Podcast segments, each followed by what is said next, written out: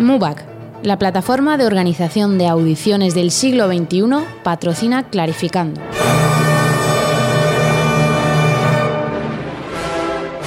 Clarificando. Con Clara Sánchez.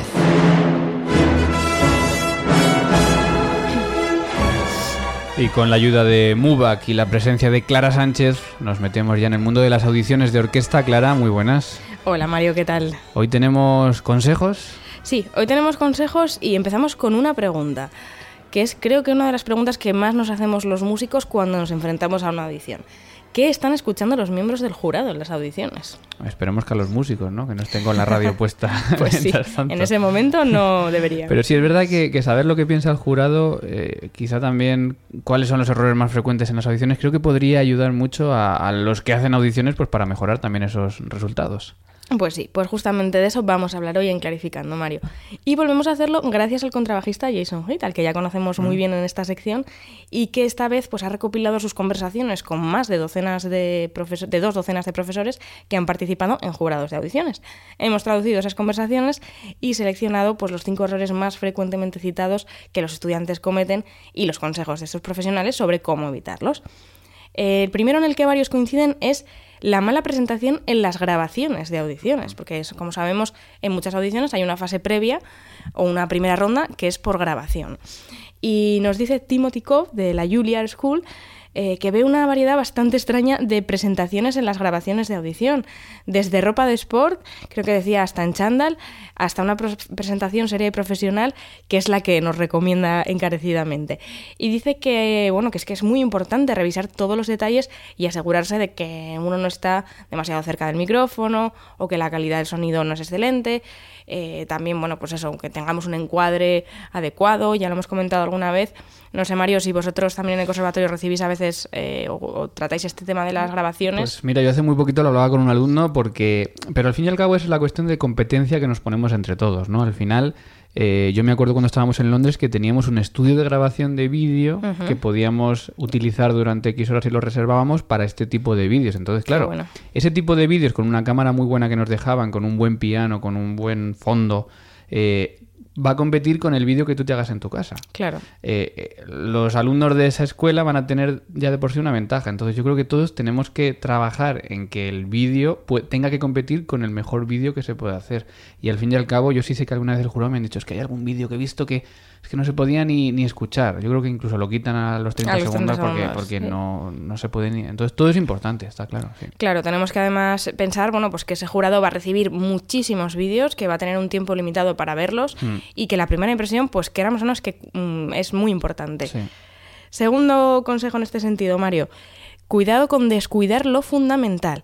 El mejor consejo que puedo dar sobre las audiciones es que debes conocer muy bien el repertorio que estás tocando y no es lo que tocas lo que cuentas, sino cómo lo haces. La mayoría de los profesores que conozco se sorprenden cuando un estudiante intenta tocar un pasaje sin haber escuchado la pieza completa, algo que se percibe inmediatamente aunque pensemos que no. Esto es lo que, no- lo que nos dice Orin O'Brien de la Manhattan School of Music. Bueno, la dejadez, ¿no? A Sí. veces de no prepararse bien y eso, pues hombre, si vas a tocar un pasaje de una sinfonía de Mahler, que menos que escucharte la sinfonía. y conocer lo que está pasando y quizás incluso también nos ayude pues conocer en el contexto en el que está compuesta, ¿no? A mí me sorprende muchas veces que voy a recitales o conciertos y parece que los músicos pues sí, se conocen muy bien la partitura y se saben tocar todas las notas, pero no tienen ni idea de, de lo que era la vida del compositor en ese momento, en qué circunstancias fue escrita la obra o si fue escrita para alguien. Es muy Ya, curioso. Pero al final eso es un problema de- del que no lo sabe, ¿no? Porque estamos en lo de antes. Al final en la música hay una parte de competencia. Y va a tocar y va a tener más trabajo el que, digamos, más interés tenga por este tipo de, de situaciones también. Pues lo que tú dices, ¿no? De conocer la obra, conocer la vida, conocer el contexto y comunicar eso, que al final es la, la base, claro. Pues sí. Y tercer consejo, Mario, eh, hablamos ahora del tempo, porque nos dicen varios de estos profesores que el error de preparación más común que ven son los tempos descontrolados.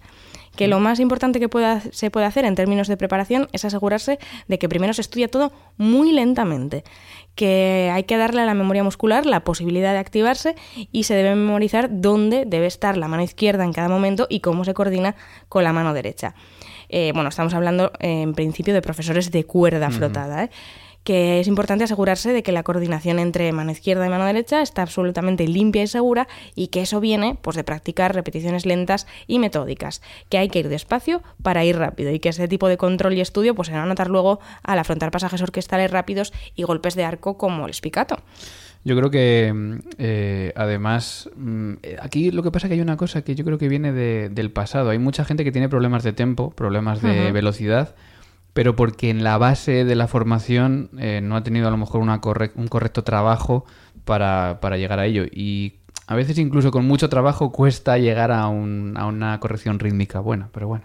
Sí, pero quizás eso nos puede ayudar, ¿no? hacerlo, bajar el metrónomo, hacerlo todo mm. lento. Y nos dicen que además, eh, cuando se hace lento, no solo hay que pensar en la técnica, sino también en todos aquellos detalles que luego vamos a utilizar, pues eh, la dinámica, el fraseo, todo debe estar incorporado a ese ritmo lento para luego pues poder subir, subir poco a poco. Yo no sé, Mario, si tú sueles practicar los pasajes muy difíciles en tempo lento a Yo estas soy Muy obseso de estudiar lento, pero obseso, vamos, eh, casi la única manera en la que estudio. Pero es que una vez me dijo un profesor eh, no pierdas tiempo, estudia lento, ¿sabes? O sea, eh, al final tocarlo a tiempo, tocarlo rápido, eh, se, vicia, se automatiza, pero no, no ayuda. Y estudiar lento, para, por lo menos para los pianistas, supongo que para todos, pero incluso los lentos, los pasajes lentos también, o sea, todo, todo muy lento ayuda a la concentración, ayuda a la seguridad, ayuda a la memoria, a todo. A la interiorización del pasaje, claro. Muy importante. Bueno, pues ya veo que coincides con estos miembros de jurado de audiciones en Estados Unidos.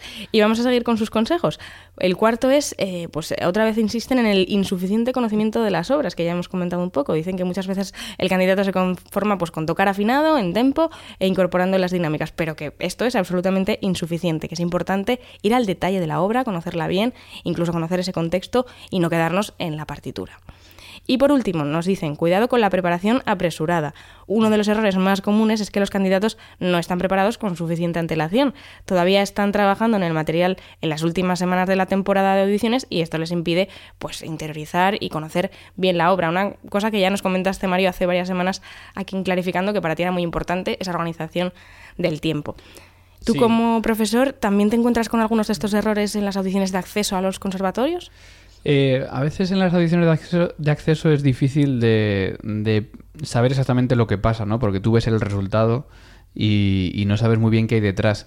Pero sí que incluso con alumnos, eh, yo veo a veces que se planean de que si el día 10 mm, tengo audición, tengo que estar listo con ello el día 8. No, Tienes que estar el mes de antes preparado con eso, ¿no? Que es lo que hablábamos también una vez del tiempo. Entonces yo creo que, que efectivamente hay que, hay que planearse con mucho tiempo y todas las obras necesitan maduración. Supongo que los pasajes orquestales es exactamente lo mismo, exactamente Lo mismo, y tienes que estar, yo creo que por lo menos un mes antes de tener que tocar la obra. Como si fuera ya el momento. Tiene que estar el momento y tienes un mes pues para hacerte a ello, para hacerlo natural. Entonces yo creo que al final sí, son errores comunes también que, pasan con todos los estudiantes. Y que pasan factura. Y de esto que hablábamos del contexto de las obras y de saber más, de profundizar un poquito más en la obra para luego interpretarla pues de forma adecuada y con toda la información, ¿crees que sería interesante pedir a los candidatos, por ejemplo, de un conservatorio, que contasen algo sobre, sobre las obras o que hiciesen una presentación oral antes o después de, hacer la interpretación?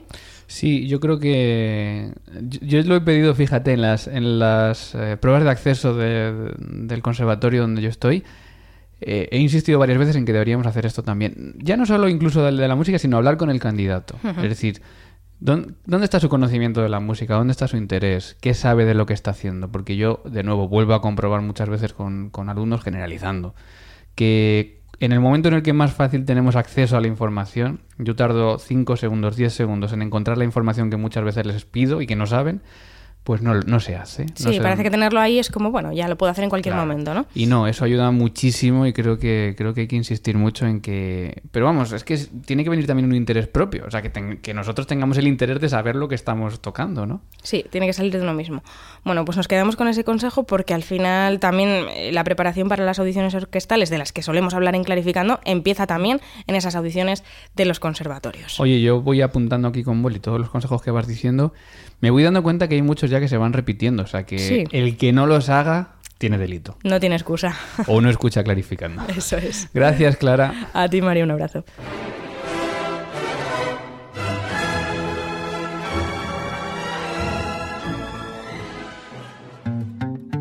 El próximo anuncio publicitario contiene ventajas y descuentos para los mecenas de Clásica FM.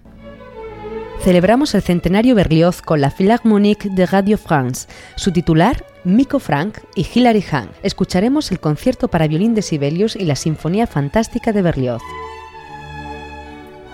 El 8 de mayo a las 7 y media en el Auditorio Nacional de Madrid, en la 49 temporada de Ibermúsica. Más información en el 914260397 e ibermúsica.es. Y ya sabes, hazte mecenas de Clásica FM por solo 5 euros mensuales y disfruta de ventajas y descuentos en decenas de productos y conciertos. Si te gusta Clásica FM, ayúdanos a que más gente nos conozca. Di que te parecen nuestros programas en las redes sociales mencionándonos como Clásica FM Radio. Comenta y dale a me gusta a nuestros audios en iVoox y recomiéndanos a tus amigos. Porque Clásica FM es tu radio y cada día la de más gente.